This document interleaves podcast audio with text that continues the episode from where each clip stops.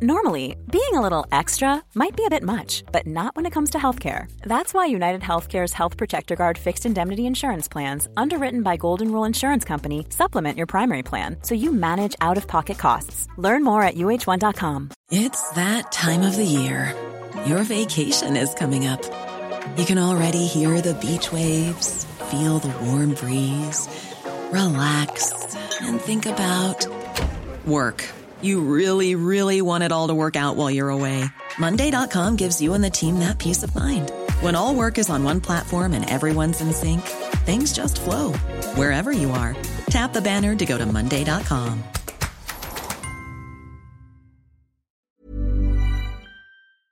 Code Source fait une pause de quelques jours, mais pour rester avec vous pendant les fêtes, on vous propose d'écouter ou de réécouter cinq épisodes choisis par l'équipe.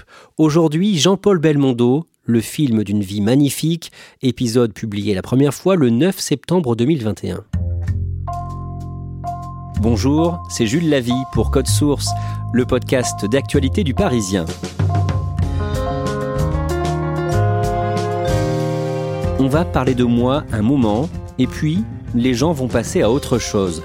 Voilà ce qu'a dit Jean-Paul Belmondo la veille de sa mort, d'après l'un de ses amis, le réalisateur Jeff Domenech. L'acteur est mort à 88 ans, le lundi 6 septembre, chez lui, à Paris. 50 ans de carrière, près de 80 films, sans prétendre être exhaustif, Code Source vous raconte aujourd'hui pourquoi Belmondo était dans le cœur d'une grande partie du public en France. Récit d'Yves Jéglé du service culture du Parisien. Yves Jéglé, vous avez rencontré Jean-Paul Belmondo, c'était en 2015. Vous allez nous raconter cette interview qui vous a beaucoup marqué à la fin de ce podcast. Mais on a choisi de commencer ce récit en 1987. Le mardi 24 février 1987, Jean-Paul Belmondo revient au théâtre et avant la première au théâtre Marigny à Paris, il est rongé par le trac. Oui, c'est l'après-midi, il est déjà dans sa loge, mais il a encore plusieurs heures avant de jouer, donc il gamberge, il est dévoré. C'est la seule fois de sa vie d'ailleurs, parce que c'est un acteur qui n'avait pas le trac, et du coup, bah, il pète un peu les plombs. Il prend sa voiture, pas n'importe laquelle, une Ferrari, il s'en va, il prend l'autoroute de l'Ouest, il roule, sans savoir vers où, paraît-il à 220 km/h. Vous allez nous raconter euh, la suite de cette anecdote. Mais d'abord, vous allez retracer le parcours de Jean-Paul Belmondo. Il est né le 9 avril 1933 à Neuilly-sur-Seine. Il grandit à Paris. Que font ses parents? Alors ses parents sont artistes tous les deux. Son père est un sculpteur euh, connu, Paul Belmondo, et sa mère est artiste peintre. D'ailleurs, ses parents se sont rencontrés aux Beaux-Arts. Donc c'est une famille euh, à la fois cultivée, artistique, mais très bourgeoise. Quand il est enfant, puis adolescent, il est passionné de sport notamment de foot, où il est gardien de but, et plus encore de boxe, où là il en a fait, il a disputé des combats, il a même euh, fait les championnats de France, où il est arrivé jusqu'en demi-finale, mais il a dit qu'il n'avait pas assez la haine et pas assez faim, il venait pas d'un milieu pauvre pour devenir boxeur, mais il avait une énorme admiration, et il en a gardé son nez cassé. Il décide finalement de se lancer dans la comédie, le théâtre. Ses parents sont d'accord s'il parvient à entrer au conservatoire, c'est ce qu'il fait, mais là, il est handicapé par son physique. Il a un physique un peu atypique. À l'époque, le jeune premier, c'est Gérard Philippe, qui a un visage parfait, symétrique, ou Jean Marais, voilà, des visages très classiques. Bah, Bébel, il a ce nez cassé, euh, il a un visage euh, avec du chien, comme on dit, et notamment un des très grands comédiens de l'époque, Pierre Dux, qui est l'un de ses professeurs au conservatoire, lui dit écoutez, euh, avec votre tête, vous aurez certainement une carrière de second rôle, mais vous ne pourrez jamais prendre une femme dans vos bras à l'écran, personne n'y croirait. Au conservatoire, en revanche, il se fait toute une bande d'amis. Il rencontre au conservatoire euh, Marielle, Rochefort, Bruno Crémer, Pierre Vernier, qui sera plus tard dans les, Brigades du Tigre, et une femme, Françoise Fabian. En 1956, Jean-Paul Belmondo, comme ses camarades, doit monter sur scène pour euh, ce qu'on appelle le concours de sortie du conservatoire. Et pour tous ces jeunes comédiens, c'est un moment très important de leur carrière. C'est vital parce qu'à l'époque, le concours du conservatoire, c'est l'entrée euh, vers la comédie française. Donc si on l'a, ben voilà, on devient euh, presque un fonctionnaire, et si on l'a pas, ben on se retrouve euh, un petit peu nulle part. Ça se passe pas très bien. Il joue deux extraits, Amour et piano de Fedo et Les fourberies de Scapin. Alors le public rit, il y a un public, mais ses profs le trouvent désinvolte, euh, on dirait maintenant un peu branleur, parce qu'il avait son style gouailleur très très différent des acteurs classiques. Et du coup, contrairement à ses copains, il n'obtient pas de prix. Mais il est porté en triomphe par ses copains justement euh, comédiens, enfin apprentis comédiens, parce que la salarie, euh, on le trouve déjà génial, même s'il ne plaît pas à l'institution. Là, il fait un bras d'honneur carrément au jury. Belmondo, il a toujours fonctionné à l'adrénaline hein, et toujours en bande, donc euh, oui, il fait un bras d'honneur comme on peut l'imaginer. Malgré tout, il est blessé par ce résultat. Il est extrêmement blessé parce que il vient quand même d'une famille où voilà les études c'est important. Il a été viré enfant de l'école alsacienne. Il a connu quand même beaucoup d'échecs scolaires. Et là, euh, pour ses parents, c'était un peu la dernière chance. Et il ramène même pas de prix important. Par rapport à sa famille, il l'aura beaucoup regretté. Son début de carrière va être du coup euh, plus compliqué? Il travaille, il joue, mais effectivement, ce sont euh, des petits rôles, des seconds rôles. Alors, il est repéré un peu par le public parce qu'il fait rire, il a déjà ce bagou incroyable, mais il ne perce pas. À cette période, il rencontre celle qui va devenir sa première épouse. Il rencontre une jeune danseuse, Elodie Constant, qui a déjà un enfant. Il va avoir euh, deux autres enfants, dont Paul, qui deviendra euh, notamment coureur automobile et acteur. Voilà, ils vivent un petit peu comme un couple bohème pendant plusieurs années. En 1958, à la fin de l'été, le 25 août, Jean-Paul Belmondo est approché par un tout jeune réalisateur dans une rue de Paris.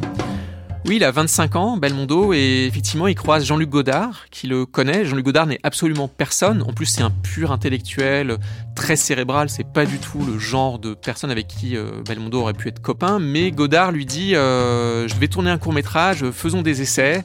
Dans ma chambre, Belmondo trouve ça un peu bizarre d'ailleurs. Il va euh, tout de même faire cet essai, ça va être le début d'une histoire.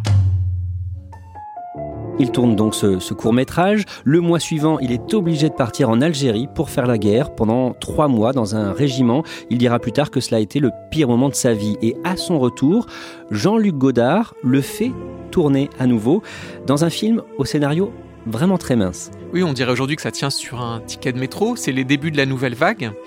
Godard a une idée. C'est un, voilà, un jeune Français très libre qui est quand même un gangster qui a fait un coup en tout cas et qui va traverser la France et puis qui va rencontrer euh, une américaine. C'est une histoire d'amour hein, jouée par Gene Seberg. Ça repose beaucoup sur l'improvisation, donc à la fois quelque chose que Belmondo ne connaît pas et en même temps qui va le porter parce que Belmondo a un sens de l'improvisation inné. Donc il va y avoir une grâce sur ce tournage mais qui a été très compliqué puisque Jean Seberg, elle, avait tourné notamment euh, avec Otto Preminger, c'était une actrice euh, hollywoodienne à ce moment-là, donc elle était complètement paniquée. Et d'ailleurs, au début du tournage, Belmondo lui dit T'inquiète pas, ce film il va jamais sortir tellement c'est n'importe quoi. Ce film, ce sera à bout de souffle. À quoi est-ce qu'il ressemble? C'est un film en noir et blanc, un peu comme un road movie. Au début du film, le, personnage de Belmondo s'appelle Michel Poicard et euh, donc il remonte depuis Marseille jusqu'à Paris. Et sur la route, tout d'un coup, il, se tourne vers la caméra et il se met à parler directement au spectateur et à l'insulter. Il, y a cette réplique magnifique. Si vous n'aimez pas la mer, si vous n'aimez pas la montagne, si vous n'aimez pas la ville, allez vous faire foutre. Et c'est une liberté, une insolence absolue qui est d'une énergie euh, extrêmement communicative comment est accueilli ce film? Il est accueilli extrêmement bien par la critique, mais pas seulement. C'est-à-dire qu'en en quelques jours, Belmondo va devenir l'équivalent de Brigitte Bardot pour les hommes, parce qu'il a comme ça une dégaine de Titi dans ce film. Il a un culot phénoménal, il a une gueule, une vraie gueule. Et du coup, les Français et les Françaises s'entichent de ce côté voyou totalement attendrissant et charmant, prêt à tout, en même temps d'une tendresse folle. Évidemment, ça va lui ouvrir des portes. Oui, alors c'est le, premier Belmondo qui est l'icône de la nouvelle vague, notamment à travers un deuxième film qui va tourner quelques années plus tard avec Godard, Pierrot le Fou, qui est encore une histoire euh, de rebelle, de gangster, mais Pierrot le Fou est en couleur cette fois. C'est un film très pop, c'est l'époque du pop art, il est, euh, il est peinturluré en bleu, c'est une sorte d'Indien. Euh, dans la ville moderne. Et puis cette fois, c'est Anna Karina, mais c'est encore une histoire d'amour euh, impossible, folle. Pourquoi t'as l'air triste? Parce que tu me parles avec tes mots, que moi je te regarde avec tes sentiments. Et que toi, on peut pas avoir de conversation. Jamais d'idées, toujours des sentiments. Ah, c'est pas vrai? Il y a des idées dans les sentiments.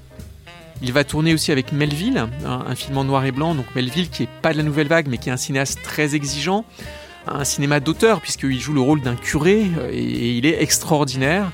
Plus tard, il jouera aussi avec René, avec Louis Malle. C'est un Belmondo euh, très cinéphile. En 1964, il est à l'affiche de L'homme de Rio, réalisé par Philippe de Broca c'est un tournant vers un cinéma euh, beaucoup plus commercial. Mais ce qu'on oublie souvent, c'est que Philippe de Broca était l'assistant avant de François Truffaut. Il vient lui-même de la nouvelle vague, c'est une sorte de poète surréaliste, sauf que c'est un cinéma beaucoup plus physique. Et ça va être le début des cascades. Euh, dans L'homme de Rio, il joue un, personnage euh, qui va chercher sa fiancée qui a été enlevée donc jusqu'au Brésil, mais il court tout le temps, il ne s'arrête pas, c'est incroyable. Agnès Notre prochaine escale sera l'aéroport de Rio de Janeiro. Rio? Rio? Rio? Brésil Ça ne te dit rien? Le Brésil Et pourquoi on m'enlèverait pas, moi? Ne sais pas.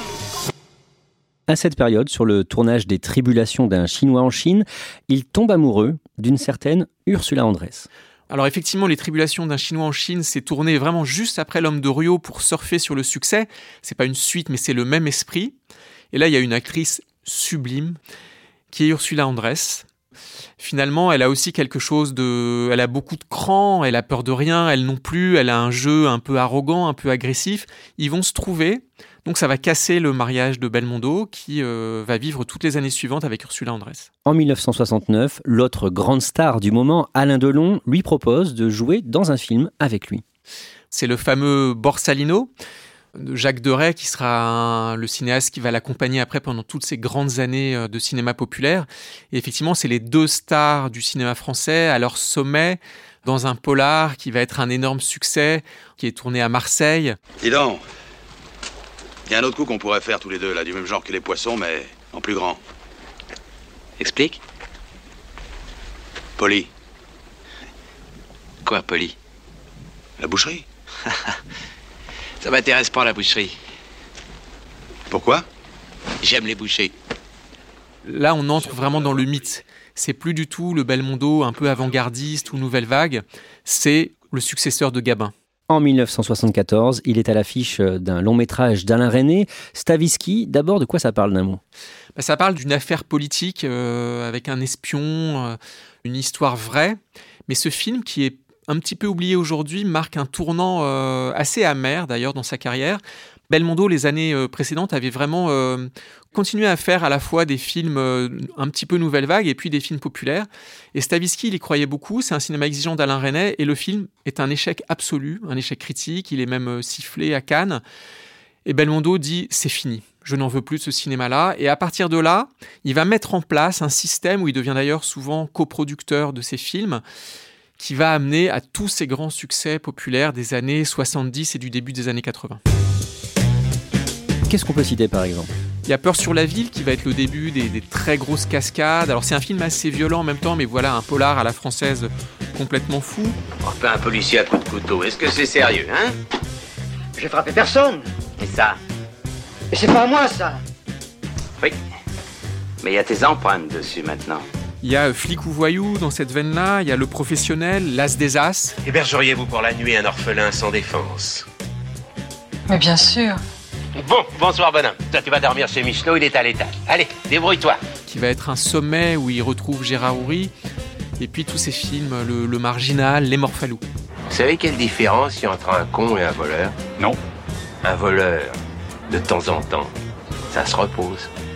À ce moment-là, il est au sommet de sa gloire. C'est une icône absolue. Il faut savoir que sur les affiches, il y a juste marqué Belmondo. Le nom du film étant petit, le nom du réalisateur apparaît à peine. Le film sort toujours au moment des vacances de la Toussaint, à la veille, parce que c'est là où le public familial euh, va le voir. Et effectivement, on attend le bébel de l'année. Comment ses parents, notamment son père, sculpteur, perçoivent, vivent l'énorme succès de leur fils? Alors avec sa mère, il a un lien très très fort, il l'emmenait souvent déjeuner euh, même seul. Avec son père, c'est beaucoup plus compliqué. Son père était un sculpteur très exigeant qui admirait beaucoup plus le théâtre que le cinéma populaire. Et pendant toutes ces années, son père lui a dit euh, Mais mon fils, c'est bien, mais quand est-ce que tu vas revenir à ton vrai métier, le théâtre? Au niveau personnel, Jean-Paul Belmondo et Ursula Andress se séparent. Il vit une nouvelle longue histoire d'amour avec une actrice brésilienne, Carlos Sotomayor. Et concernant sa carrière, Yves Jéglé, à cette période, Bébel commence à lasser. Ses films ont moins de succès. Oui, parce que c'est toujours la même recette. Vraiment, chaque année, il y a le même polar. On est au tournant des années 80, le public change, ça va être l'arrivée de Luc Besson dans le cinéma, le, rythme va changer, le rythme va être beaucoup plus clip, c'est l'arrivée des vidéoclips comme on disait. hein. Et effectivement, le cinéma de Bebel devient le cinéma de papa, un petit peu à l'ancienne, qui va cesser de marcher d'un coup. En 1987, Le Solitaire est un flop. Après cet échec, il décide de remonter sur scène pour la première fois depuis plus de 25 ans. Il doit jouer au théâtre Marigny, dans une pièce de Jean-Paul Sartre, Et c'est ce que vous nous racontiez au début de cet épisode. Yves Jéglé, Belmondo est rongé par le trac. Il file au volant de sa Ferrari sur l'autoroute de l'Ouest. Que fait-il ensuite? Il est à, fond la caisse sur la route et il revient à la raison. Il se dit mais non, il y a toute une salle pleine, on m'attend pour la première, c'est mon grand retour, je ne peux pas laisser tomber le public. Et il fait demi-tour. Donc c'est un peu la folie, il arrive euh, à tombeau ouvert et puis il entre sur scène. À 21h au théâtre de Marigny, comme prévu finalement, le rideau se lève. L'enjeu est considérable pour lui de manière très intime. 28 ans après sa dernière apparition sur scène, où il n'était d'ailleurs pas premier rôle, à ses débuts, là il revient en majesté. Après un échec au cinéma, il joue beaucoup, beaucoup de sa vie. On peut comprendre qu'il ait eu, pour la première fois, très très peur. Parce que finalement, si cette pièce n'avait pas marché, peut-être que Belmondo en 87 c'était terminé. Mais c'est tout le contraire qui va se passer. Monsieur King, vous n'êtes qu'un Oh Le beau théâtre, monseigneur Eh bien, mesdames et messieurs, si vous le voulez bien, ce sera le mot de la fin. C'est un succès énorme. Les gens, le public est, est, est, fou de joie de le voir presque au point de pouvoir le toucher. C'était une idole, Jean-Paul Belmondo. La pièce est une pièce qui le touche énormément, qui parle d'un comédien shakespearien du 19e siècle qui a réellement existé. Une pièce de Alexandre Dumas adaptée par Jean-Paul Sartre. Donc il incarne un comédien, il redevient pleinement comédien, puisque c'est au cinéma qu'on dit plutôt acteur. La pièce affiche complet et c'est au Marigny, le grand théâtre privé parisien. C'est vraiment quelqu'un qu'on croyait être KO et qui, juste avant d'être compté 10, finalement gagne le combat. Je ne pensais pas quand même me casser la gueule, mais je ne pensais pas avoir un triomphe pareil. Et ça a été 9 points de, de triomphe et mmh. ce, ce final-là m'a bouleversé. Est-ce que le succès de ce soir signifie que Jean-Paul Belmondo sera désormais d'abord un acteur de théâtre? Vous savez, pendant 10 ans de ma vie, j'ai joué au théâtre. Et puis c'est vrai, le succès, euh, le succès, des fois la paresse, la peur m'ont fait que je suis parvenu plus tôt. Il a un regret, c'est que son père n'a pas pu voir ça parce que son père est, mort euh, huit ans avant et donc effectivement n'est pas là pour ce qui est sans doute le succès qu'il aurait le plus apprécié chez son fils. Son père n'était pas du tout fanat de Godard et de la Nouvelle Vague et n'aimait pas plus les, les, polars ou les comédies ultra commerciales des années 70, alors qu'un grand rôle au théâtre, je pense qu'il se serait dit là tu as réussi. Parmi ceux qui viennent le voir au théâtre Marigny, il y a le réalisateur Claude Lelouch. Oui, Claude Lelouch qui aime toujours réveiller, ressusciter un acteur qui aime les histoires humaines et qui va se dire mais euh, il est si fort dans cette pièce, il a un peu vieilli alors que Belmondo n'est pas si vieux que ça, mais il a atteint la cinquantaine, il fait plutôt un peu plus. Et Lelouch se dit finalement il est prêt pour jouer un tout autre rôle. Qu'est-ce qu'il lui propose comme rôle? Lelouch lui propose Itinéraire d'un enfant gâté, qui est finalement un peu l'histoire de Belmondo d'une manière euh, complètement euh, fictive, mais qui est, euh, certains disent, son plus beau rôle au cinéma, avec sûrement le, le magnifique, c'est-à-dire l'histoire d'un homme qui a tout réussi dans sa vie, qui n'en peut plus, et qui va faire croire qu'il a disparu pour se réinventer, qui va partir au bout du monde, qui va disparaître. Et il joue avec Richard Anconina. Oui, Richard Anconina, qui est l'acteur qui monte à ce moment-là, qui a joué dans Ciao Pantin, donc c'est un acteur très très médiatisé. Bon, faire un petit test. Te dire deux, trois choses étonnantes comme ça, mais qui ne devront pas t'étonner. Tu es prêt? Tu es bien concentré Oui, bien. Tu sais que ton père est... était avec le petit pompiste avant? Tu vois? Ah bah non, ça doit pas t'étonner. D'accord, oui. Bah, non, mais là, c'est. Bah oui, c'est étonnant, mais ça doit pas t'étonner. D'accord, d'accord. Là, t'imagines ton père à la pompe avec le petit pompiste. Oh, ah ben voilà, comment tu recommences Vous n'avez pas un autre exemple plus... ah, Non, mais c'est un, un, exemple autre... saisissant. D'accord, mais celui-là, il est saisissant. Alors, tu te reconcentres. Ok. Tu sais que tu ressembles au Christ. Voilà, tu as replongé. Il faut que je, je ne fasse rien Tu ne fais rien. Presque l'œil lointain même, tu vois. Un peu endormi euh... Pas trop. Rien. Je... allez-y, là, parce que je le. Non, je te dis rien, c'est ça qui doit t'étonner. J'ai senti un petit étonnement dans ton œil. Oh, non, ça m'étonnerait, là. J'ai- J'ai pas. J'ai fait comme vous m'avez dit, là. Tu sais que tu me plais bien, toi Ouais. Mais oui, mais je sais pas si. C'est ça la chose étonnante. C'est gênant parce que je sais pas si vous, vous, vous êtes dans le test ou. Ah non, elle est dans le test, hein. Oui, non, mais vous me dites. Oui, mais ça devrait pas t'étonner. Oui, d'accord. Bon. Énorme succès populaire et critique. Oui, c'est un film pour lequel je pense tous ceux qui l'ont vu gardent une énorme tendresse, parce que finalement c'est un film magnifique sur le l'envie de se réinventer complètement, que tout n'est pas fini quand on a des cheveux blancs et qu'on peut vivre des choses folles quand a priori, euh, voilà, vous devez plutôt vous préparer à la tranquillité dont Belmondo ne voulait pas ni son personnage. En 1993, le 31 octobre, la fille aînée de Jean-Paul Belmondo, Patricia, meurt dans l'incendie de son appartement rue de Rennes à Paris. Pour ne pas sombrer, le soir même, il choisit de monter sur scène, d'assurer une représentation, un drame dont il a très peu parlé en dehors de sa sphère privée.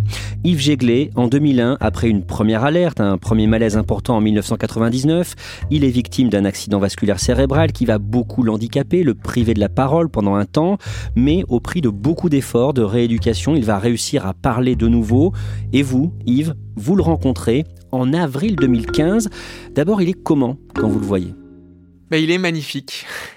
Il est diminué, mais j'étais euh, très nerveux et très ému, parce que c'est quand même euh, le monstre sacré avec Delon. Et euh, il arrive à me faire rire tout de suite, puisque j'ouvre la porte et on m'avait dit attention, il n'est pas facile à comprendre, il parle très doucement à cause de son AVC. Et puis il me tend la main gauche en me disant bah, mon, mon bras droit est mort, mais voilà. Et il me serre la main bien fermement en se marrant. Du coup, il brise la glace tout de suite.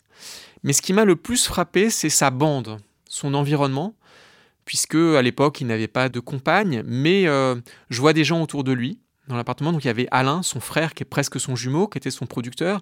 Il y a Charles Gérard, son acteur, qui est l'ami de toujours. Et puis je vois un vieux monsieur qui me fait un clin d'œil et euh, Belmondo me dit ah lui c'était le maquilleur. Et je lui dis comment ça le maquilleur? Il me dit mais oui, on continue, c'est mes copains. Et ce qui était fou, c'est que le maquilleur avait exactement le même rang que les autres. C'est-à-dire qu'il n'y avait pas de premier rôle, il n'y avait pas de star. Et ça, c'était merveilleux à regarder. Et s'il vous reçoit, c'est pour parler de l'œuvre de son père. Belmondo a toujours été d'une fidélité extrême à sa famille. Son père a été un sculpteur oublié, euh, qui n'a pas eu, selon son fils, qui n'a jamais eu la carrière qu'il aurait dû avoir, et notamment la postérité. Et du coup, un musée a été créé à Boulogne-Billancourt en, l'honneur de ce père, et euh, il trouvait que le musée, on n'en parlait pas assez. Donc euh, voilà, il m'avait reçu parce que j'écrivais sur ce domaine, l'art, et il voulait absolument défendre l'œuvre de son père. Yves Jéglé, Belmondo, qui a longtemps été pris de haut par une partie de la critique et du milieu du cinéma français, est célébré de son vivant pendant la cérémonie des Césars en février 2017. Mesdames, Messieurs, Jean-Paul Belmondo. C'est un moment euh, très important et magnifique pour lui, puisqu'il est entouré euh, bah, par la bande du conservatoire, ses vieux amis. On a revu là une photo avec Françoise Fabian, donc, qui était la seule fille de la bande qui lui tient les joues, qui est très émue elle-même. Et puis c'est un courage inouï parce que tout le monde le pensait euh, vraiment fini dans les années 2000. Il a fait un travail énorme pour retrouver une élocution. euh, Et d'ailleurs, il fait face au public, euh, à la grande famille du cinéma comme on dit. Et il dit, mais pour moi, être là, c'est la preuve du plus grand courage que j'ai. C'est-à-dire que Belmondo n'a jamais eu peur de rien. On pensait qu'on allait se moquer de lui. Des gens lui disaient de ne pas tourner en 2008 Un homme et son chien, le dernier film qu'il a fait où il était très amoindri, mais lui voulait prouver qu'il pouvait encore jouer. Et là, il vient affronter le public des Césars pour dire Je suis toujours là et je serai là jusqu'au bout. Ces films que vous avez vus ont pu se faire grâce à ma mère. Tout jeune, quand je allais au théâtre, tout le monde que j'avais une sale gueule. Alors, une fois ça va, deux fois ça va, trois fois non. Alors ma mère m'a dit, être comme ton père, avoir du courage. Et je n'ai jamais manqué de courage, ce qui fait que je suis là. Voilà.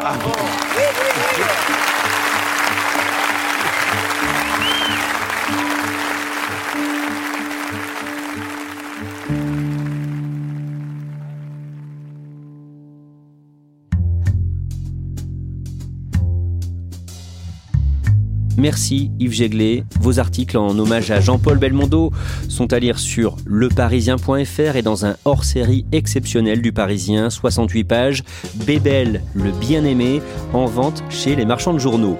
Code Source est le podcast quotidien du Parisien, disponible sur leparisien.fr et toutes les plateformes audio. Cet épisode a été produit par Clara Garnier-Amouroux, Thibault Lambert, Sarah Amni et Timothée Croisant-Cessina. Réalisation Julien Moncouquiole. Si vous aimez Code Source, dites-le nous en laissant des petites étoiles ou un commentaire sur votre application préférée. Et puis vous pouvez aussi nous écrire directement code source at leparisien.fr.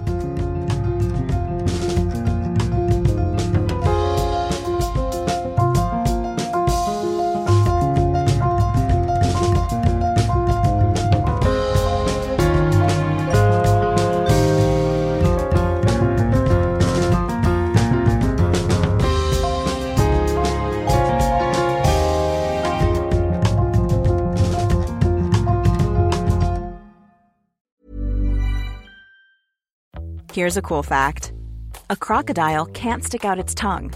Another cool fact you can get short term health insurance for a month or just under a year in some states. United Healthcare short term insurance plans are designed for people who are between jobs, coming off their parents' plan, or turning a side hustle into a full time gig. Underwritten by Golden Rule Insurance Company, they offer flexible, budget friendly coverage with access to a nationwide network of doctors and hospitals. Get more cool facts about United Healthcare short term plans at uh1.com.